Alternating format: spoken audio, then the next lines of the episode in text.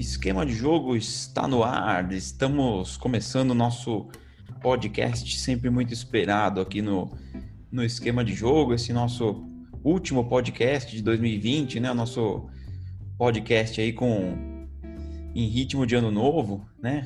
Depois de passar das festas de Natal aí, estamos a poucos dias do da virada do ano, mas vamos trazer mais um programa aqui para vocês, né? Já que estamos estamos numa situação inusitada no futebol, né? De os campeonatos ainda rolando, né? Então a gente tem assunto para discutir, né? Então eu, a gente agradece desde já todo mundo que está nos acompanhando, que tem prestigiado o nosso trabalho. Você pode acompanhar a gente lá no esquemadejogo.com.br ou em é, assistir, ouvir né, esses, esses podcasts em diversas plataformas de áudio aí, desde o Anchor, você encontra no Google Podcasts, você encontra no Spotify e no próprio esquema de jogo.com.br. Eu sou o André de Pod e hoje eu vou fazer o programa com meu amigo Eduardo Oliveira, direto de Uberaba. Edu, seja bem-vindo aí para o nosso último programa de 2020.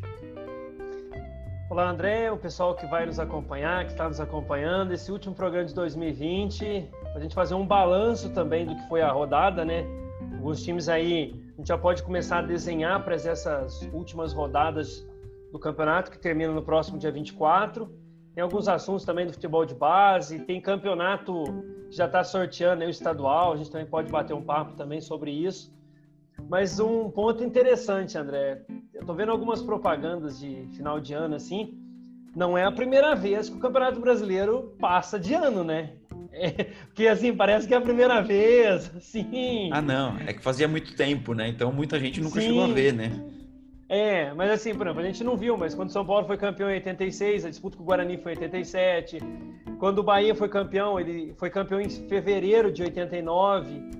Então, assim, teve aquela vez do Vasco, né, que caiu alambrado, o jogo foi lá para janeiro.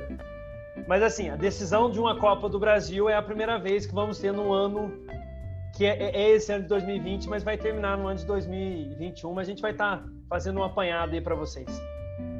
É, inclusive Libertadores também, né? Vai, ser, vai ficar pro ano que vem, né? Umas situações bem, bem inusitadas, né? E até quando eu tava pensando na pauta de hoje aqui, passou pela cabeça, né? Fazer uma retrospectiva, né? Só que, assim, é difícil fazer uma retrospectiva sendo que os campeonatos não acabaram ainda, né? Então fica uma retrospectiva bem completa, assim, né? Então, como o Eduardo já levantou aí, nós vamos tratar de, de muitos assuntos aí que estão rolando, né? Copa do Brasil, Brasileirão, campeonatos de base aí.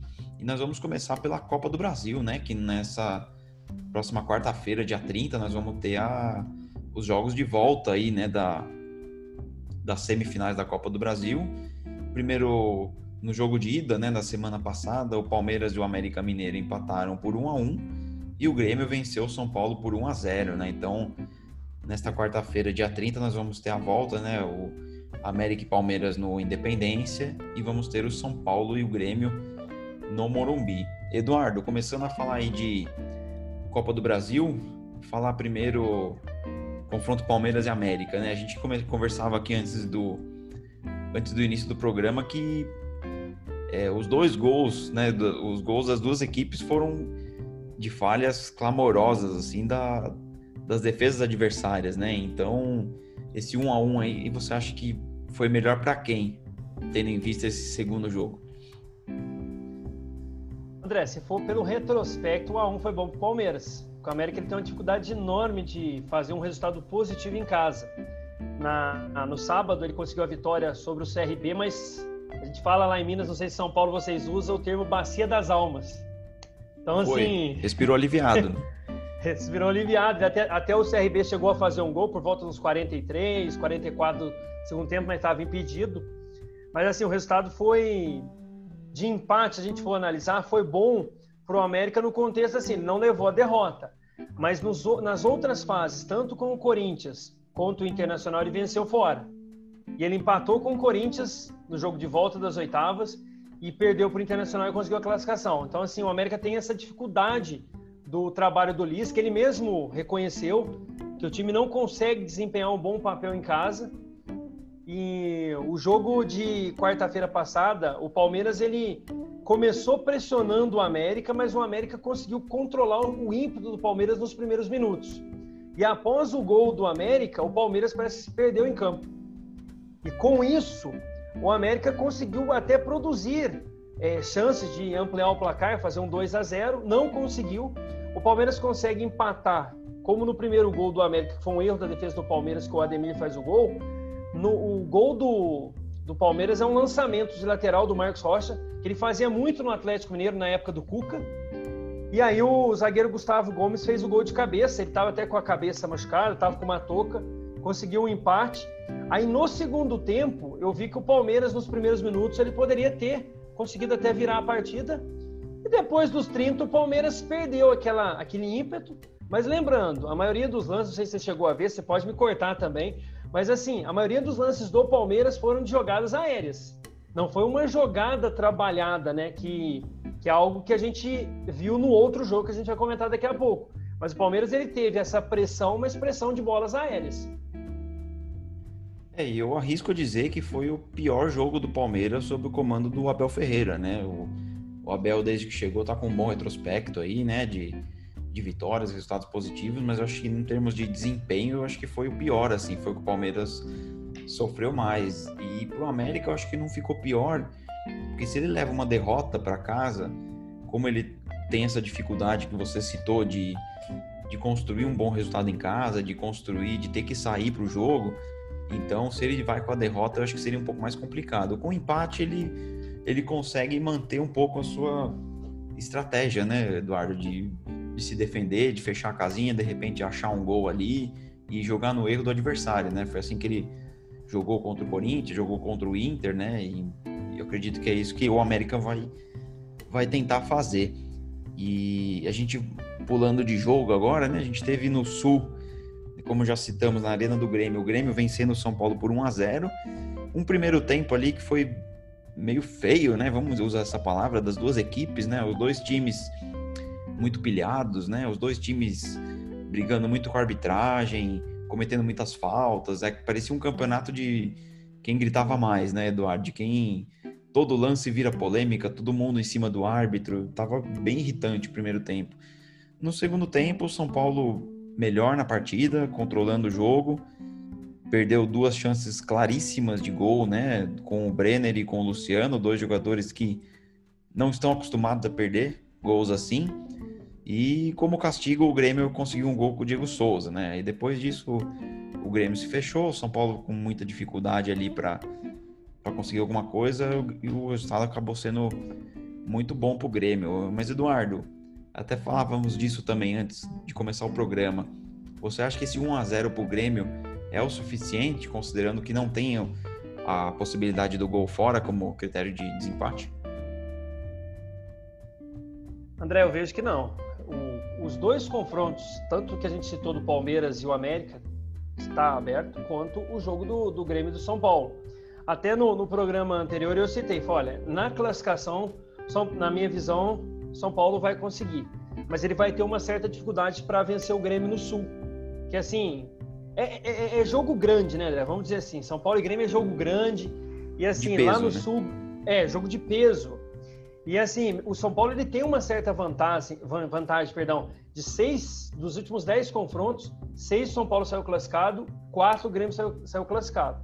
Então, ou seja, é, eu, eu, vejo que o jogo está aberto e o que tem um fator importante para o São Paulo, para mim, na verdade são dois pontos na minha avaliação. Primeiro, ele tem uma, uma vantagem, né, abriu uma vantagem no Campeonato Brasileiro.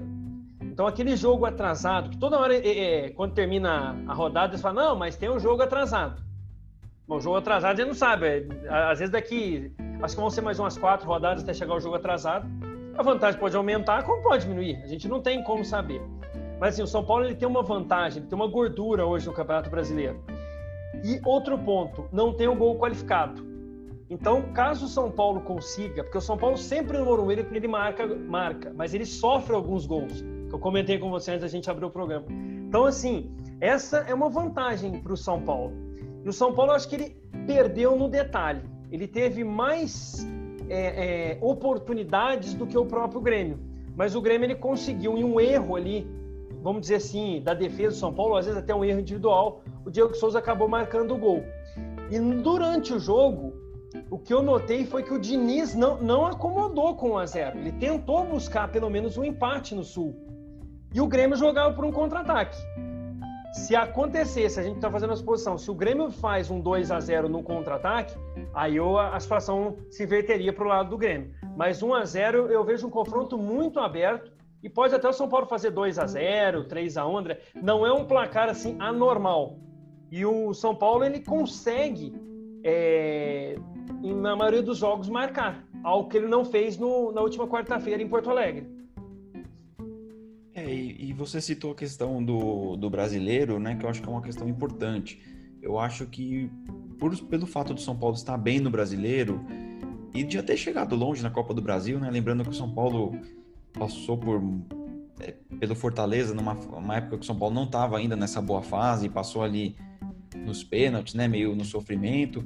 Depois veio o Flamengo, que seria totalmente normal o São Paulo ser eliminado. Então, assim, o São Paulo já chegou mais longe do que se esperava na Copa do Brasil. Então, eu não sei se você concorda comigo, eu tenho a impressão que uma eliminação, até por tudo que o time tem jogado, por tudo que o time tem conquistado, eu acho que não é uma eliminação que vai pesar a ponto de sofrer pressão da torcida, de atrapalhar o desempenho do time no brasileiro. Não sei se você concorda com isso. Concordo. Só seria assim um desastre, né? Tipo, o Grêmio fazer um, um super jogo, vamos dizer uma assim. Uma goleada, né? Assim. É, uma goleada uns 4 a 0 Aí eu vejo que pode, assim, ter um abalo pelo resultado, não pelo trabalho do Diniz. Sim.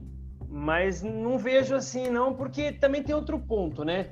É, as essas quatro equipes, exceto o América, né, que está na Série B, essas três equipes da Série A, é, elas só voltam a jogar, é, não tem a rodada, né, que a gente vai falar daqui a pouco, do próximo meio de semana. Então, assim, você consegue, o jogador numa eliminação, você consegue trabalhar. É, eu vejo um pouco de é, desespero, vamos dizer assim, uma eliminação para o Grêmio. Porque o Grêmio, o máximo que ele consegue, na, pela atual situação, é tentar um G4, né? Ele está abaixo ali do Internacional. Eu não vejo hoje o Grêmio brigando diretamente pelo título. Claro que pode acontecer muita coisa, como a gente está no ano, um ano que vai entrar no outro, que ainda vai ficar resquício de 2020, como você falou, por causa da pandemia, só se tipo assim, ah, o São Paulo, o time inteiro pegar uma pandemia, né? Como, como os jogadores não estão se cuidando em algumas partes, né? Hoje teve o caso do Santos, né? Então, mas isso é, é, é a gente deixa lá. Mas assim, com relação ao jogo, o São Paulo não, não ele vai, ele vai cair daqueles termos que eles usam no futebol, né? Vai cair de pé. Isso independente do resultado, né? só se fosse uma goleada Sim. muito acachapante, que aí eu vejo que pode complicar um pouco pela goleada, não pelo trabalho do Diniz. Mas eu não, não considero uma goleada. Eu vejo assim, um, caso São Paulo classifique no jogo um 2 a 0 se o Grêmio classificar com uma vitória simples, 1 a 0 2 a 1 Depende ou, dos pênaltis, né? Dependendo dos pênaltis, tipo um 2 a 1 3 a 2 mesmo que tenha muitos gols. Mas eu não vejo um placar acachapante, assim, tipo 3 a 0 como o Grêmio tomou do, do, Santos, que levou 4 a 1 É, eu não vejo isso hoje, não. Mas eu, o confronto está muito aberto e também não. Uma desclassificação de São Paulo não vai ter abalos assim, porque um título brasileiro também é importante, né, André? Assim como da Copa é. do Brasil. Copa do Brasil acho que é, é mais financeiro para os clubes. O brasileiro ainda Sim. tem aquele status. É, a Copa do Brasil para o São Paulo ela tem um gosto, assim, teria um gosto especial porque o São Paulo nunca ganhou, né? E a última vez que o São Paulo chegou longe, né? Assim, ele chegou na final também em 2000 contra o Cruzeiro e foi um, se bobear, foi uma das derrotas mais é, dramáticas, assim, mais doloridas da história do São Paulo, né? Que foi aquele gol de falta do, do Giovani, né? A, a virada, né? O São Paulo ganhava de 1 a 0 é, era, seria campeão com um empate por causa do gol fora e tomou a virada faltando. A gente tomou dois gols nos últimos cinco minutos, né? E o segundo gol foi aquele gol de, de falta do Giovani. Ali foi um. Acho que todo São Paulino lembra, assim como nos. E vai te citar como um dos maiores uma das derrotas mais doloridas da história, assim. Então a Copa do Brasil tem esse gostinho especial, mas acho que em termos de peso, assim, eu acho que o brasileiro, eu acho que é o, acho que pesa mais, assim, né, para status e o tamanho do clube mesmo.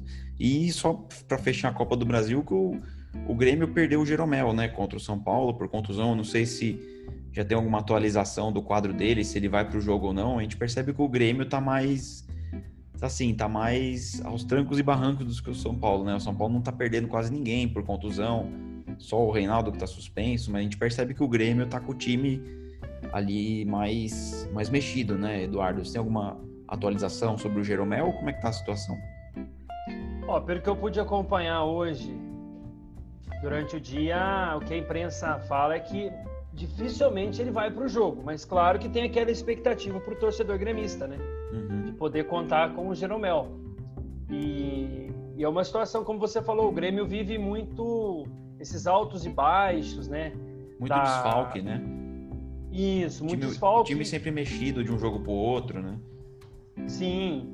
E assim como o Palmeiras perdeu ontem, o... foi o Verón, não é? Que perdeu no jogo do contra o Red Bull Bragantino. O, o, o, Grêmio também tem esse desfalque, que é importante o desfalque na, na zaga, ali o Jeromel com o Kahneman, que fez uma, essa dupla aí nessa reconstrução, vamos dizer assim, do Grêmio, né? Uhum. Quando o Grêmio começa a ganhar a Copa do Brasil, ganha Libertadores, ganha três vezes o Campeonato Gaúcho, ganha a Recopa. Então, assim, é um jogador muito importante dentro do esquema do Renato. Então, ele não participando do jogo da próxima quarta-feira é um desfalque importantíssimo, viu, André? Sim. Pro, pro Grêmio. De peso. É, encerrando o assunto Copa do Brasil, Eduardo, vamos falar de Campeonato Brasileiro, né? A gente vai dar uma pincelada, assim, se possível, em todas as partes da tabela, né? Na semana passada a gente até chegou a confir confirmar, não, a gente chegou a debater aqui se o, o Flamengo estava consolidado como o principal perseguidor do São Paulo, mas a gente vê que em uma rodada como as coisas mudam, né? O Flamengo empatou com o Fortaleza e o Atlético Mineiro ganhando do Curitiba, então os dois estão empatados com 49 pontos, São Paulo líder com 56, e mas a gente tem o Flamengo com um jogo a menos, né? Mas a gente percebe que o título eu acho que não passa desses três, né, Eduardo? Começando por essa dividindo a tabela aqui, né, por partes, eu acho que essa parte dos três primeiros, eu acho que o título dificilmente vai vir para o Internacional, para um Grêmio, um Palmeiras, né? Acho que vai ficar entre esses três mesmo, né? É, apesar que no último sábado né, o Atlético Mineiro conseguiu uma boa vitória contra o Coritiba, mas pelo Sofrida. resultado, o Atlético, é, o Atlético não jogou bem. O Coritiba teve, teve mais chances, principalmente no primeiro tempo. O goleiro Everson foi testado três ou quatro vezes, mas assim, aí no segundo tempo o São Paulo mexeu no time, pôs o, um esquema um pouco mais ofensivo, mas o Atlético não vem jogando bem, uhum. mas conseguiu os três pontos. Eu acho que é o, o momento agora, André, dos, é, é, é da vitória resultado ruim para o Flamengo, né? Teve até a, aquela infelicidade do, do, Pedro, né? Que foi bater o pênalti, acabou sim, escorregando. É, um empate com o Fortaleza, que é um time que está na, na, parte de baixo. Então, se assim, você perde pontos, e aí para time de baixo é, é ruim para a campanha. Algo que o Flamengo moral, não fez né? no ano.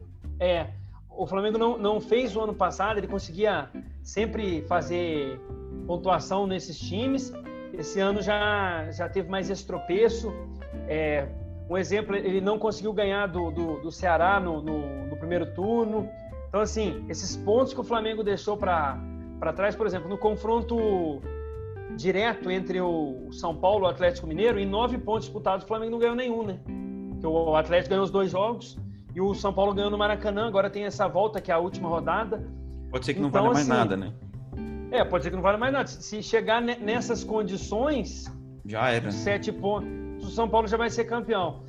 E falando um pouco do, do São Paulo, ele fez um jogo, mas o Diniz, para mim, mudou um pouco o estilo dele, algo que ele não fazia no começo do campeonato. Agora, o Diniz está com cara de time que vai ser campeão. Mesmo que ele não fez um jogo assim excepcional contra o Fluminense, mas ele aproveitou as oportunidades e não foram poucas. Poderia ter matado o jogo com, com uma certa tranquilidade num erro ali do Sara, o São Paulo acabou sofrendo um gol do Fred, um gol até bonito. O que me surpreendeu pelo lado do, Fluminense, lado positivo, foi o Fred. Fez uma bela partida, se movimentando bem. Sim. E o Fluminense tem, tem algo em que os outros times do Rio, que a gente vai falar daqui a pouco, não conseguem. Porque ele, ele, ele tem jogadores experientes ali, o Fred, o Nenê, às vezes quando entra o Paulo Henrique Ganso, e mescla com a molecada. E aí parece que o time não sente tanto. Uhum. Algo que os outros do, do, do, Rio não conseguem dentro do seu planejamento de, de, outros pontos que a gente vai debater daqui a pouco. Mas o São Paulo conseguiu essa bela vitória, um resultado importante pelo que aconteceu, né? Porque o Atlético tinha vencido e o Flamengo empatou, ele já sabia mais ou menos o que ele podia abrir de margem, né? Que era a pontuação Sim. máxima, que hoje são sete pontos. E agora o São Paulo volta depois da Copa do Brasil, do, do confronto de quarta-feira. Ele joga só no dia 6, é uma outra quarta-feira, contra o Red Bull Bragantino em Bragança. Já o Atlético Mineiro não faz o jogo da rodada, né? E o Flamengo ele tem um confronto difícil também, que é, apesar de não viver um bom momento, que é o Fluminense, que desde a saída do Odair Helmo não conseguiu vencer, são três jogos, duas derrotas e um empate, mas é um clássico. E às vezes, Sim. se o São Paulo vence, o Atlético não joga nessa rodada e o Flamengo tropeça, dependendo da vantagem de sete, pode abrir para dez. Aí e aí você já, aí eu já vejo que é, é, começa a ficar bem mais difícil. Sim. Mas assim, é mais ou menos essa, é, essas equipes aí. Lá embaixo eu vejo o Palmeiras, o Inter e o Grêmio brigando por uma vaga direta na Libertadores. E o Santos eu acho que ficou um pouco mais distante pelos resultados. Parece que são quatro jogos que o Santos não consegue. Ontem empatou com a, com a equipe do, do Ceará por um a um. São duas derrotas e dois empates nos últimos quatro jogos do Santos no Brasileiro. Isso, e até o Cuca é, tá falando que o foco é a Libertadores, né? Sim. E, e, e, eu tô vendo mais ou menos isso no Palmeiras, André. Eu vejo assim, eles vão querer conquistar, claro, se for pra final vai querer ganhar o título, tudo. Lógico. Mas na, na, na minha avaliação, Palmeiras e Santos vão focar na, na nos mata-mata. Né? Libertadores. Né? É, o confronto da Libertadores começa na outra semana, que a gente vai, vai falar no próximo programa. Mas assim, a avaliação é mais ou menos o que falou. É o São Paulo que tem uma gordura, tem uma equipe mais estruturada. O Flamengo não consegue implantar o jogo em que tinha com o Jesus. O Atlético Mineiro de altos e baixos. O Internacional, que agora com o Abel parece que está tentando se organizar e hoje o Abel é, confirmou que fica até o final do brasileiro, que ele poderia entregar o cargo nessa semana, porque o Inter parece já estar tá pré-acertado com o Miguel Ángel Ramírez, né, para dirigir o time com o novo presidente. É com o Abel e com o Abel ainda dirigindo o time, né? Tá uma situação bem constrangedora lá, né? Bem constrangedora, mas hoje o Abel concordou de ficar até o dia 24 né, de fevereiro, quando termina o Campeonato Brasileiro. E aí você tem também o Palmeiras, que eu vejo ali mesmo, ontem não fez um bom jogo contra o Bragantino, e deve focar nessa disputa de mata-mata, tanto na Copa do Brasil quanto na Libertadores. E depois ali você tem o Fluminense, que tem altos e baixos, e o Santos. Então, para mim, é o que você falou mesmo. Esses três com o São Paulo despontando um pouco mais na frente de Flamengo e Atlético Mineiro. Ah, dois, rapidamente, rapidamente, dois destaques aqui. É, esse jogo do São Paulo, eu queria fazer um elogio ao Fluminense, né? Assim, o Fluminense fez uma boa partida. Assim, você percebe nitidamente que, os, que o São Paulo é superior, o São Paulo tem mais jogadores, né? De, de mais jogadores mais qualificados, mas a gente eu até conversava com o Bruno durante o jogo que o Fluminense estava conseguindo superar essa diferença técnica na base da vontade. Então, se você pega o momento que o São Paulo faz o segundo gol, a cara do jogo estava muito mais para o Fluminense virar do que para o São Paulo fazer o segundo, né? Porque o São Paulo sentiu bastante o gol de empate numa falha individual, você citou do Gabriel Sara, e o Fluminense jogando muito bem, cara. Você citou o Fred, eu arrisco dizer que foi a melhor partida do Fred nos últimos anos, assim. Era um negócio impressionante, ganhava todas no alto, né, dos, dos zagueiros do São Paulo, fez o gol, depois quase deu uma assistência, o que seria o gol de empate também do Fluminense. Mas enfim, se o Fluminense continuar nesse ritmo, né, ele pode complicar para o Flamengo na próxima rodada. E eu queria perguntar para você, Eduardo, você citou a questão dos, dos dos times que estão para se classificar na Libertadores, né, que estão tentando a classificação, a gente tem o Corinthians em nono lugar ali com 39 pontos. O Corinthians hoje com 39, ele está a 5 do Palmeiras, né? O Palmeiras é o, é o sexto, né, com 44 e sexto da vaga na pré-Libertadores. E o Corinthians dá uma recuperação impressionante aí, né, com sob o comando do Mancini. Nos últimos cinco jogos foram quatro vitórias, um empate, inclusive uma vitória sobre o líder São Paulo. Você acha que esse Corinthians aí consegue beliscar uma vaga na Libertadores, Eduardo? Ou você acha que já é tarde demais? É aberto. E o Corinthians é aquela equipe que a camisa vai pesando nesses momentos finais, né? Uhum. E como você falou, ontem o, o jogo do, do confronto com o Botafogo, é, o Corinthians aproveitou a fragilidade que teve o Botafogo e conseguiu um resultado. Poderia ter feito um placar um pouco mais tranquilo. Sim, sim. Foi matar o jogo no final do. Nos acréscimos já. Nos né? acréscimos, praticamente, né? Então, assim, o que pode acontecer também é um Palmeiras ou o próprio Santos ajudar, né? porque ou o próprio São Paulo, né? Às vezes o São Paulo conquista a Copa do Brasil, ou o próprio Grêmio.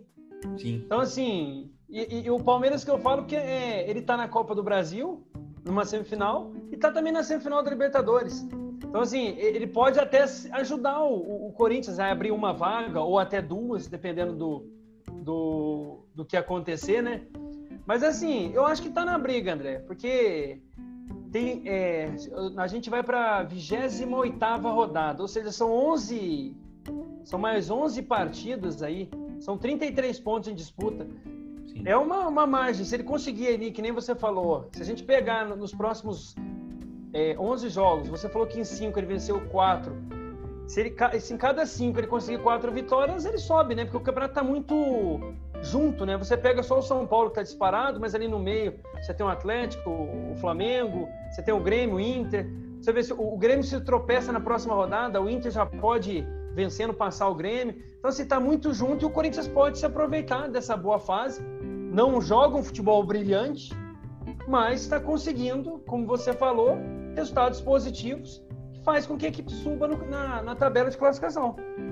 É, e, e, e, como já saiu aquele peso, né, do, da, do risco de rebaixamento, né, ele tá com, deixa eu reforçar, 39 pontos, né, diz que a, a margem é 45, mas certamente o Corinthians vai, pelo que tá jogando, vai atingir essa pontuação, então saindo esse peso de, de risco de rebaixamento, o time joga até mais solto, né, a torcida já não pega tanto no pé, o jogador às vezes arrisca uma jogada, então pode ser um grande fator aí para o Corinthians, né? Acho que na Sul-Americana já podemos dizer que o Corinthians vai para a Sul-Americana, acho que dificilmente vai perder uma vaga, mas se conseguir uma, uma pré-Libertadores ali, eu acho que vai ficar de bom tamanho e o Mancini correu um sério risco, né? Porque ele fazia um bom, a gente até discutiu bastante isso aqui, né? Ele fazia um bom trabalho lá no, Atlético Goianiense, largou para pegar o Corinthians nessa situação, então se ele fosse mal no Corinthians, ele provavelmente as portas dele para time grande ficariam fechadas por um bom tempo. Então ele conseguindo dar essa, essa reerguida no Corinthians aí no, no campeonato, eu acho que pode ser um grande fator aí para a carreira do Mancini, contrariando aqui até o que eu pensava. Eu achava que o Mancini não ia conseguir. Não sei se seria rebaixado, mas eu não achava que o Corinthians ia subir tanto na tabela como subiu, né? Parabéns aí para o Mancini até o momento, né, Eduardo? Você quer comentar alguma coisa sobre o Mancini?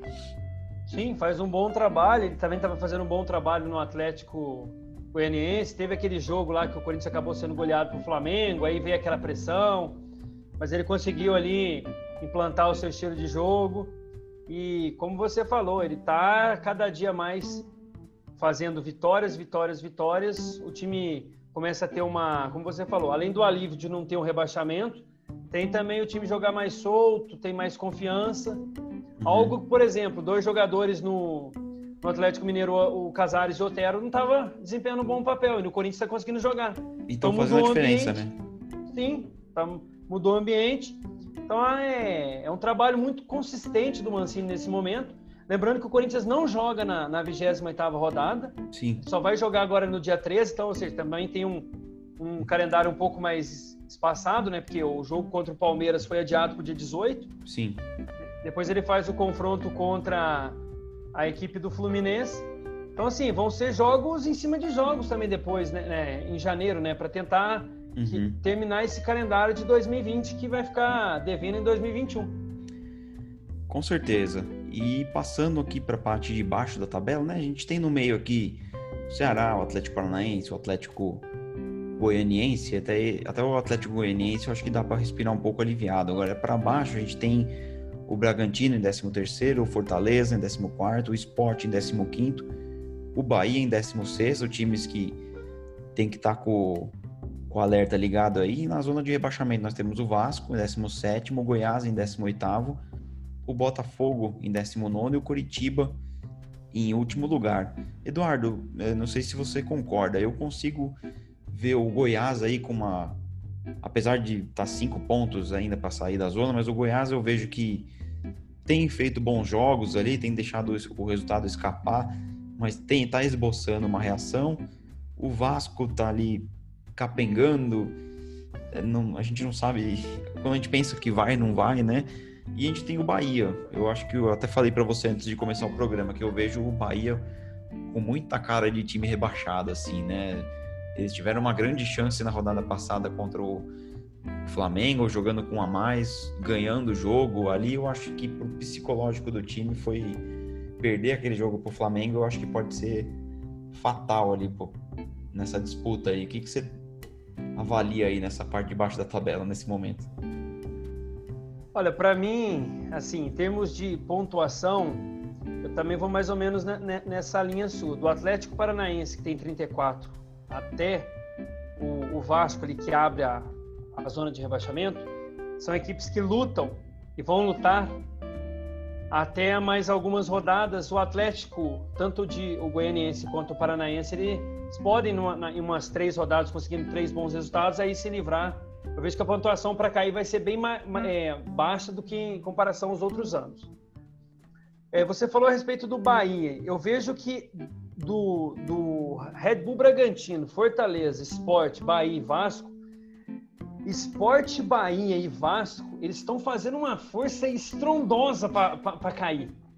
Porque assim, o, o, ontem o, o jogo do, do, Vasco, não sei se você chegou a ver alguns lances, ouviu os gols. O Atlético Paranaense em si, André, ele não criou nada. Quem criou foi o Vasco que ajudou em erros individuais. E o Vasco e o Botafogo ele tem os mesmos problemas. Se eles saem na frente, eles conseguem segurar o resultado. O Botafogo conseguiu uma virada contra o Coritiba na, na, última rodada, que era algo que ele não conseguia no campeonato fazer não sei quanto tempo. Foi heróico. E o né? Vasco, é, e o, e o Vasco conseguiu a vitória com o Santos dessa maneira. Ele saiu na frente, ele suportou a pressão, o goleiro pegou até pensamento, tranquilo. Ontem não, ontem o goleiro acabou falhando, ele pega as difíceis e falha, e falha nas fáceis. E o time acabou perdendo 3 a 0 poderia ter sido 4 ou 5, mas o Atlético não jogou para isso. Só que o Vasco não consegue. Aí tem um problema que a gente já vem falando há, muito tempo. É um problema que é muito mais extracampo do que campo. O time é ruim? É. É limitado? Muito. Mas eu não vejo ele tão ruim no papel quanto o próprio esporte. Eu ainda vejo o Bahia um pouco à frente do Vasco e do, e do, e do próprio esporte. Mas o, o Vasco, para mim, não é tão ruim quanto o Red Bull Bragantino. Só que o Red Bull Bragantino, para mim, André, ele tem um padrão de jogo. Uhum. O Sapinto não consegue pôr um padrão de jogo. Não sei se nem se, se, Sapinto... se, é possível isso também, né, Eduardo? Com os jogadores, muitos desfalques, né? É complicado sim, também. Sim, mas assim, é, é, ele muda todo o jogo, algo que o torcedor não consegue compreender. Ele, o plantel dele é ruim, é. O não tem uma continuidade, tem... né? Você está dizendo? Isso. Por exemplo, ontem ele trocou zagueiros que não jogavam. E, e, no outro jogo ele pôs um zagueiro, e o, outro, o zagueiro que ele pôs na, na, na partida tava lá, ele colocou o Ellen para fazer a zaga junto com, com o Castan. E o Castan não vive um bom momento.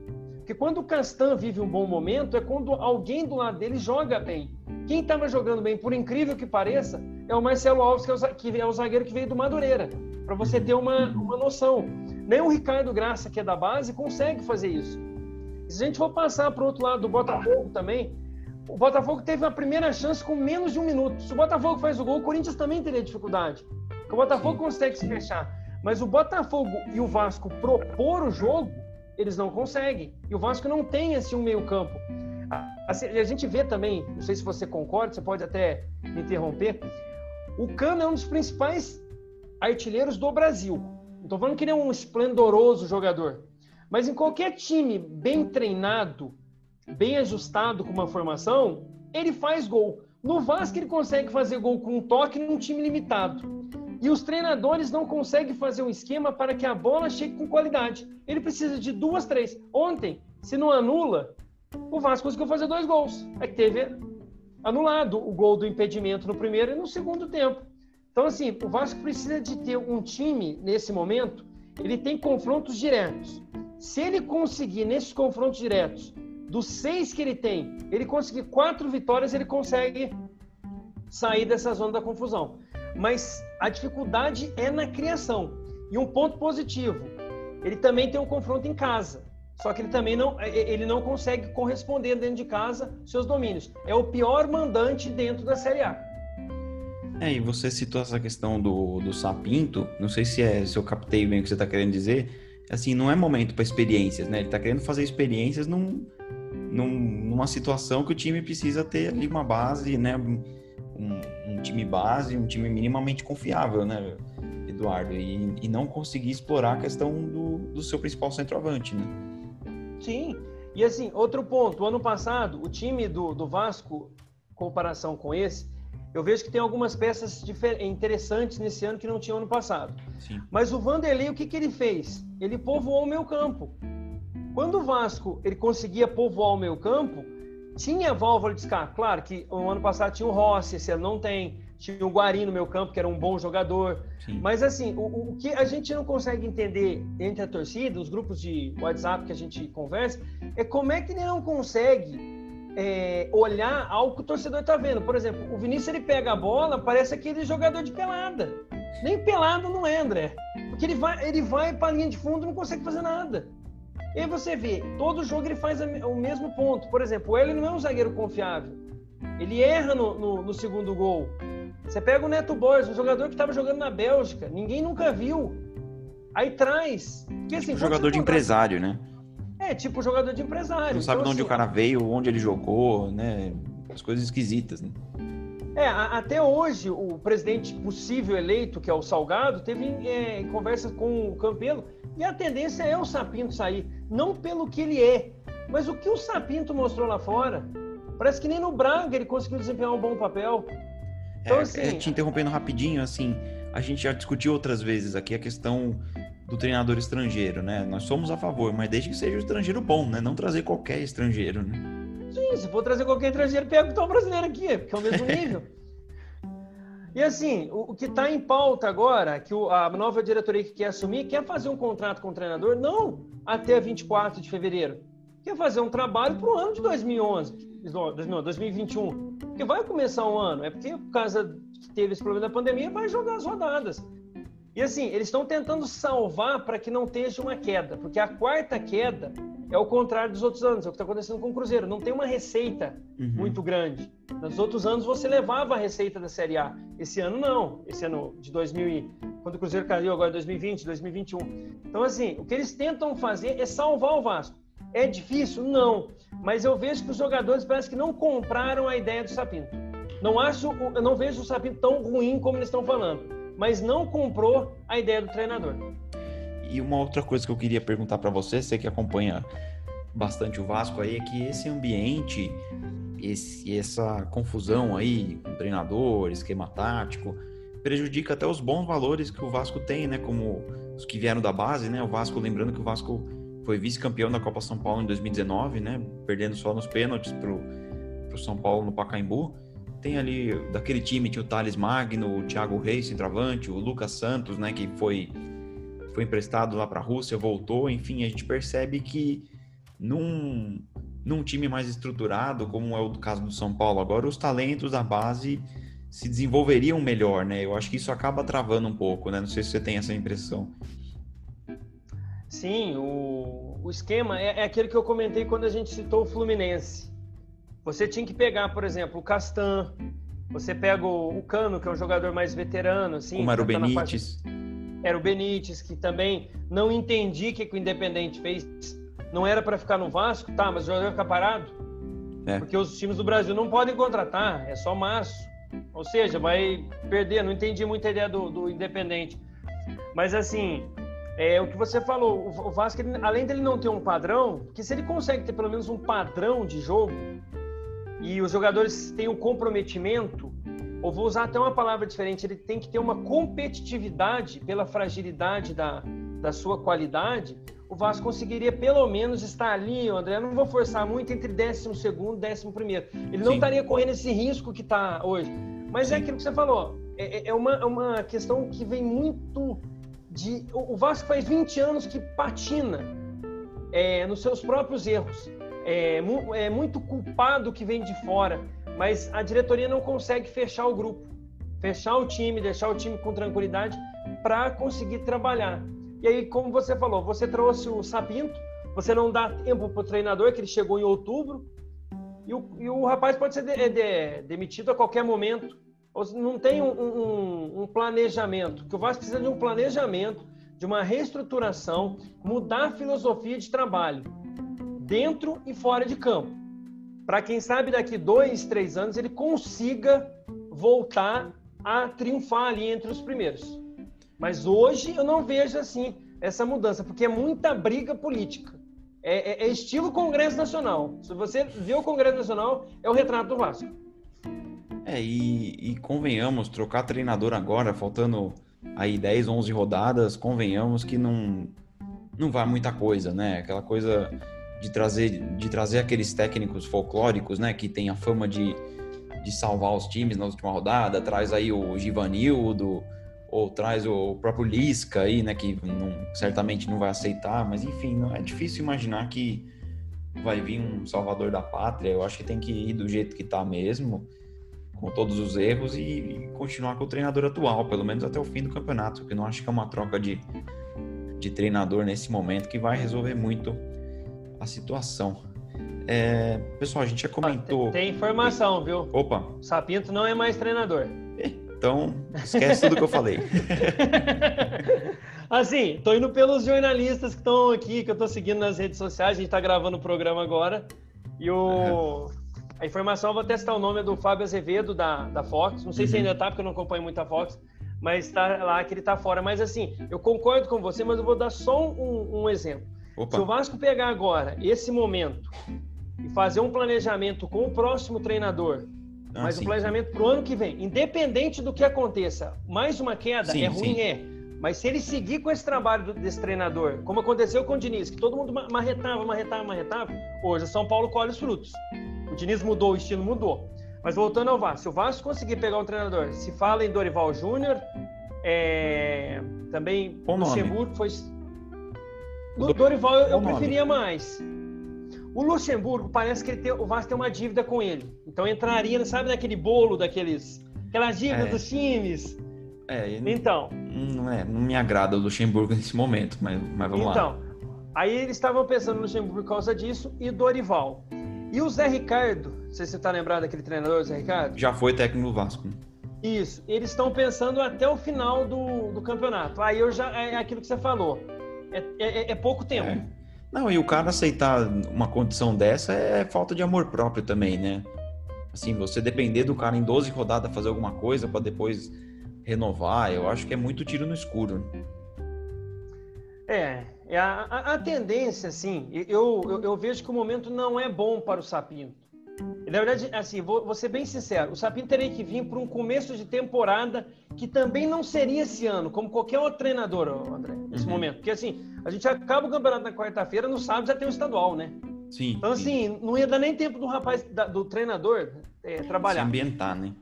Exatamente. Não sei se nem o Jesus conseguiria fazer mágica, que lá no Benfica ele não consegue, né? É, não é bem assim também, né? O cara não é então, é o, o, gênio da bola também, né? Então, e assim, eu vejo que se eles fizeram um planejamento para dois anos com o Vasco, estamos falando até do Rodrigo Caetano, que parece que não vai aceitar mais com o São Paulo, né? É, Fala parece muito... que esfriou o nome dele é, no São Paulo.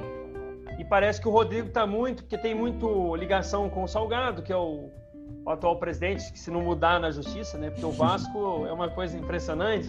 Mas assim, se não mudar, parece que eles estavam querendo fazer um trabalho que você falou, pegar o, o Dorival, fazer um trabalho a longo prazo, dois anos, que ele consiga ali dar todo o suporte para ele, que diz que a diretoria vai, vai conseguir dar. Se for isso, e conseguir cumprir, quem sabe o ano que vem, no próximo campeonato, o Vasco não caindo, ele possa ali ano que vem entre os 10 primeiros, 8 primeiros, buscar uma vaga na Libertadores com um time mais arrumado. Quem sabe daqui dois, três anos voltar a brigar por título. Mas, que nem você falou, se for um técnico para até dia 24 de, de fevereiro, é, é os ah, 20 não. anos que voltam para a próxima década. Ah, não. E outra, eu, eu duvido que um, um Dorival Júnior vá aceitar um contrato de, de 12 jogos. É, dificilmente um técnico do nível dele vai aceitar isso. Eu acho que vai me surpreender bastante. Mas sei lá, é muita, é muita coisa obscura aí, né, pra, pra gente tá, analisar. E a questão do Luxemburgo que eu falei, cara, é que assim. Tudo bem, o Luxemburgo até deixou uma boa impressão no Vasco tudo mais, mas é, sabe quando você tá pensando, você tá esperando alguma coisa nova, alguma coisa para você mudar o, andamento do, das coisas no clube e vem o Luxemburgo. Hum, sabe quando não bate, não bate as ideias, assim, né? Não acho que o Luxemburgo tem esse perfil, ainda mais na atual fase, né, da, da carreira, né? Então, É, não sei, vamos ver, vamos ver. Eu acho que se for o Dorival é um bom nome, um planejamento aí a médio e longo prazo. Eu acho que o Dorival Júnior ainda é um dos poucos técnicos brasileiros que a gente ainda tem por aqui, que dá para você apostar assim em time grande e tudo mais. É, Eduardo. Mas o quer... mercado é escasso, né? É, é difícil, é muito difícil. Se você for ver hoje fazer uma peneira, é, é muito é um difícil. Negócio... É complicado, né? Mas assim, é que nem você falou, eu também não, na verdade, eu nem contrataria. Teria deixado o Ramon, mas o Ramon foi mandado embora ah, por politicagem. Então, assim, vamos ser bem assim sinceros. Mas assim, que nem você falou, eu também escolheria o Dorival, eu vejo que tem um, um trabalho. Foi cogitado o nome do Mano, mas eu não vejo pro estilo do Vasco o Mano hoje. Ah, não. Esse último trabalho do Mano no Bahia, eu acho que ele tem que pensar um pouco na carreira. Sim. O, o Mano, ele fez bons trabalhos no Corinthians, no Grêmio, né? Quando Grêmio. ele traz em, em isso. Também no Cruzeiro, mas o estilo do jogo do Cruzeiro eu tenho muitos colegas da, da, da, da, mídia esportiva em BH que eles falavam assim: olha, não é o estilo do Cruzeiro. O Cruzeiro sempre foi um time que jogou, uhum. nunca recuou. E no Mano não é só recuado. é, o Mano, o Mano, assim, pensando por esse, vamos supor, analisando a possibilidade do Vasco ser rebaixado, que é uma possibilidade bem, bem grande, e aí você vai para um, iniciar um, um novo ano, aí tudo bem que vai ser um ano mais curto mas você iniciar um, um, time, montar um time do zero, o Mano é bom nessas situações, né? Ele montou aquele Corinthians campeão da Série B, depois foi campeão da Copa do Brasil, tudo mais. Então, o Mano, para montar time, eu acho que ele tem um perfil um pouco melhor. Só que esses últimos trabalhos dele, eu acho que também descredenciam um pouco, né? Aí tem que pesar na balança para ver o que, que o que, que é melhor, né? É, situação do, do, do, Mano nesses últimos, nesses últimos trabalhos. Ele também não fez um bom trabalho ano passado no Palmeiras, né? Não, não. Deixou a desejar. Não, deixou a desejar. E agora no, no Bahia. É, tem que pensar. Oh, outro treinador que eu também daria um, uma, uma confiança, não sei se ele pegaria, é o Roger Machado. Também. Acho que é um bom nome. Acho que ainda está em tudo bem, não se fixou como um técnico ali que a gente esperava do, na primeira prateleira, mas eu acho que ainda também não, não dá para descartar. Eu acho que ainda dá para dar uma, uma chance nesse sentido. É bem lembrado. É um outro nome que eu tô lembrado assim de, de cabeça assim, porque os outros são, são todos figurinhas meio carimbadas, né? Que nem você falou, é o Luxemburgo, ele tem um outro trabalho, mas no geral não, não, não vem desempenhar um bom papel. É, seria Dorival, o Abelão, será que eles pensariam? Não sei se o Abelão vai pra aceitar. Voltar? É, faz ah, pouco tempo, né, que, que ele passou por lá, então acho que não. É, e assim, eu tô vendo aqui que ele aceitou ficar no Internacional, né? Então, assim, aí o Vasco teria que pegar aquele treinador tampão para 11 partidas.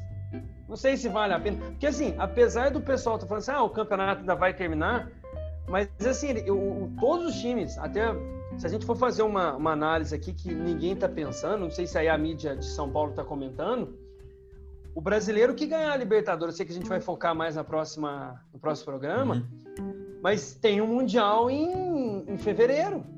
É, vai ter nem aí eu, tempo para descansar, né?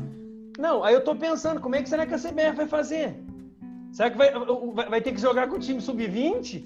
É, eu acho que é uma saída que muita gente está batendo nessa tecla dos times grandes jogarem estadual com os com o sub-20 ou um sub-23 ali, de botar a molecada para jogar, né? Sim, não, mas aí você está falando do final do campeonato, que é março, né? Que começa. Hoje até o Campeonato Carioca mudou lá, você Isso. pode acompanhar no, no, É, até mais cedo. O que você está falando é até mais cedo, não é verdade? Isso. O Mundial começa em fevereiro. E como é que a CBF vai fazer se o Santos ou o Palmeiras forem disputar? É, Difícil. Porque eles vão continuar jogando, porque assim, são ah, tirando a data do dia 3 e do dia 10, as outras duas quartas-feiras, até a quarta-feira que tem de cinza e a outra quarta-feira que encerra o campeonato, eles vão estar disputando. E tem os jogos do final de semana. É, será que a CBF está torcendo pro Palmeiras e o Santos caírem fora? O Santos fora?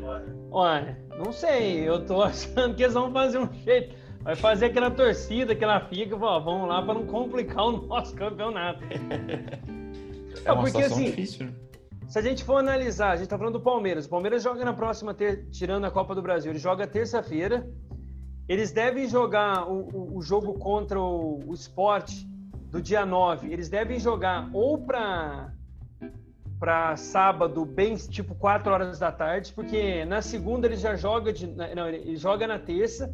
Depois ele tem um confronto com o Corinthians que ele vai fazer numa segunda-feira. O Corinthians vai jogar na quarta.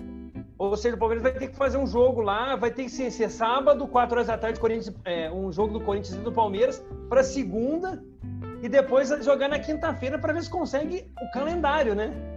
É, me lembrou, me lembrou, a gente teve nos anos 90, eu acho que o, o São Paulo chegou a jogar dois jogos no mesmo dia, assim, com dois times Sim. diferentes, duas competições diferentes. Até teve o Juninho Paulista jogou os dois jogos no mesmo dia. Foi uma situação bem bizarra, assim, né? A gente pode chegar Sim, até da, isso. Né? Da antiga Copa Comembol, né? Que hoje é a Sul-Americana, que depois isso. virou Copa Mercosul. O Grêmio também fez três partidas no mesmo dia, então assim, eles vão fazer um jeito de, de ter jogos. E ainda pior, né? Porque a, a final da, da Libertadores é dia 30 de, de janeiro e tá marcada rodada do Campeonato Brasileiro. Ixi. Então, assim, eles tinham que ter pensado também, né? É, ou, ou, ter esticado o calendário lá para março. Eu não é, sei o que eles vão fazer. Ou ter reduzido o campeonato, né? Fazer um turno é, só. Ué. Sim, ué. É. Agora vamos ter que se virar nos 30. É, Eduardo e, e, ouvintes, né? A gente está chegando ao final do programa. Eduardo, só como você pediu aí, se quiser dar uma, uma pincelada em outros assuntos aí do sub-20 e outras mais para a gente encerrar, fica à vontade aí, só para a gente terminar com, em grande estilo aí. Então, tá acontecendo, começou ontem, aliás, neste domingo, é, as quartas de final da, do Campeonato Brasileiro Sub-20. Temos um empate entre São Paulo e Atlético Paranaense. E hoje, agora à tarde, na segunda-feira, o Flamengo fez 3 a 1 no Fluminense, que é o confronto carioca. Que passar de São Paulo e Atlético Paranaense vai enfrentar Flamengo ou Fluminense. Nesta terça-feira tem Corinthians e Grêmio e também tem Palmeiras e Atlético Mineiro. O Palmeiras faz o jogo no Allianz Parque, o Corinthians não, já joga no Parque São Jorge. Lembrando que os confrontos de volta acontecem na próxima, no próximo domingo e segunda-feira. Falando um pouco também ainda da, da Série D, pouco lá de Brasília, só para o pessoal que, que, eu, que eu tô pedindo para acompanhar. Manda bala. O, brasile... é, o Brasiliense, que era a única equipe do Distrito Federal, mais uma vez ficou fora. É a terceira vez que a equipe faz a melhor campanha na fase de grupos. Ele que começou numa fase pré-eliminatória, passou pelo Tocantinópolis, fez a melhor campanha, tinha apenas uma derrota, mas acabou perdendo para o Mirassol. Até o Eduardo Batista, o filho do Nelson, é o técnico do Mirassol. Nossa. O Mirassol venceu por 4 a 0 no domingo passado e ontem, lá em Taguatinga, que é uma região administrativa de Brasília, venceu por 2 a 1 mas não conseguiu a classificação. E Brasília, mais uma vez, vai amargar o ano de 2021 sem uma equipe, pelo menos numa Série C, ou quem sabe uma Série D. Que o pessoal às vezes não acompanha, mas assim, eu, eu até discuto com o pessoal lá. Então, fala, não, tem que ter time na Série A. Fala, não, não tem estrutura para a Série A. Você está vendo que os times da Série A, que é grandes, chamados grandes, não estão conseguindo. Mas pelo menos uma Série B, o Brasília deveria ter um representante, porque tem um estádio que não se usa e gastou 2 bi. Um elefante então, é... branco, né? um elefante branco. Como acontece também lá no, em Cuiabá, né? Apesar que Cuiabá agora está usando, né? Mas não tem Esse... torcida para encher, né? Não, o time é novo, né? Um time de empresário. Igual o Natal é... também. Arena das é, Dunas igual... também. Isso. Um outro ponto interessante desse estádio é que há dois anos atrás, antes do Cuiabá, né, o Dourado, como ele é conhecido lá no Mato Grosso, eles eram utilizados para sala, André, sala de aula, sala de autoescola. é sério? Rapaz. Cara, sabe que isso me lembra? Eu lembro ah. quando, na época que estava se discutindo, né, a, estava se construindo os estádios, eu lembro que o então o ministro do esporte, na época, não lembro se era 2012, 2013 ou 2011, não sei, era o Aldo Rebelo, né? Ele Sim. participou de um, de um Roda Viva na TV Cultura, que foi bem. Se alguém jogar no YouTube lá, Aldo Rebelo versus Mauro César, assim, teve uma. Assim, os jornalistas que entrevistaram ele na época falavam, ministro, nós vamos ter elefantes brancos, nós vamos, os estádios vão ter que sobreviver de, disso aí que está falando, de, de, de aula, de casamento, de festas, né? Vai conseguir, vai ter show, vai ter tanto show assim no ano para encher aqueles estádios e você via que o ministro defendia, né? Os estádios que, que iam ser rentáveis e tudo mais. E a gente está vendo que viraram elefantes brancos, né? Desculpa te cortar, mas só fazendo esse comentário aí. É, mas vão virar e vão continuar. Esse ano ainda deram, vamos dizer assim, por causa da pandemia não tem torcida, né? É, mas você quer ver um, um, um, exemplo? O Cruzeiro não faz mais jogos na, na Série B, acho que são quatro ou cinco.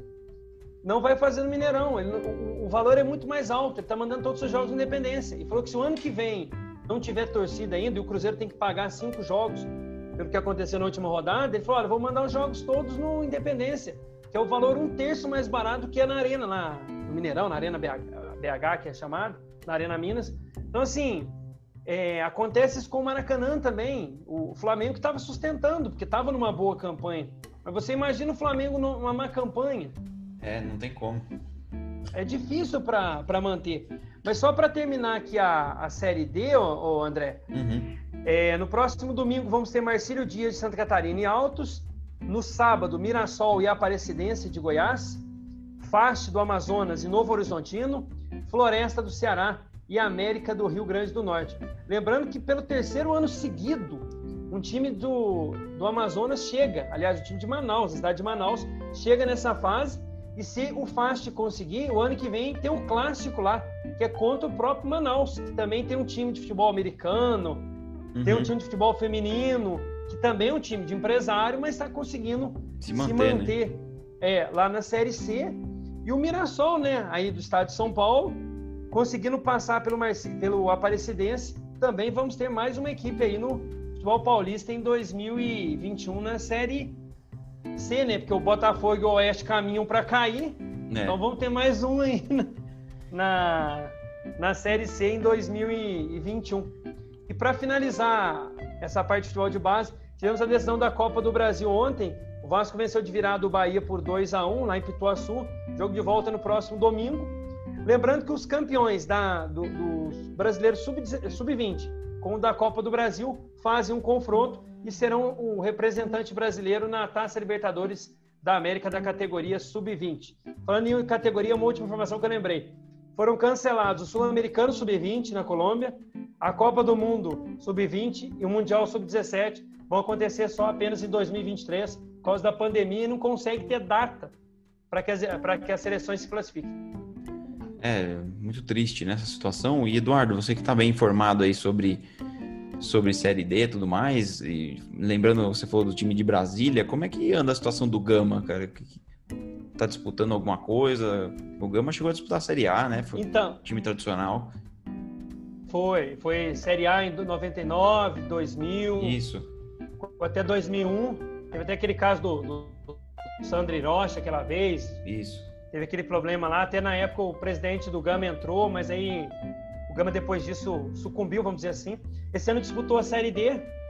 Foi a segunda melhor campanha da, da fase classificatória, mas acabou sendo eliminado pelo Goianésia, uma equipe de Goiás.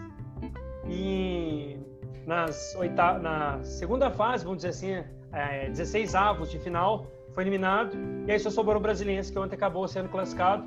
Mas o ano que vem, mais uma vez, eles vão tentar voltar, porque eles conseguiram ser campeão e vice em 2020 agora, né? O Gama conseguiu mais um título em cima do próprio Brasiliense.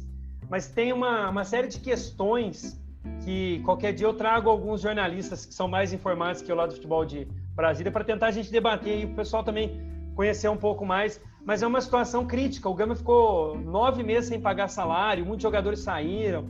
Tem a questão da pandemia, tem, mas tem a questão administrativa. O seu treinador, é, que era o o Wilson Tadei, ele estava no Gama, fez a primeira partida da, da fase 16 avos de final, depois ele mudou para o Brasiliense, o Brasiliense começou a contratar jogadores, o Brasiliense é mantido pelo ex-senador, né, o Luiz Estevam, então tem uma estrutura do Brasiliense, mas não que não consegue subir, tem uma folha mais alta que muitos times, às vezes, da Série B, André. Nossa. Mas, infelizmente, não consegue subir. Em termos de torcida, para você ter uma comparação, o Gama consegue pôr mais público que o próprio América Mineiro.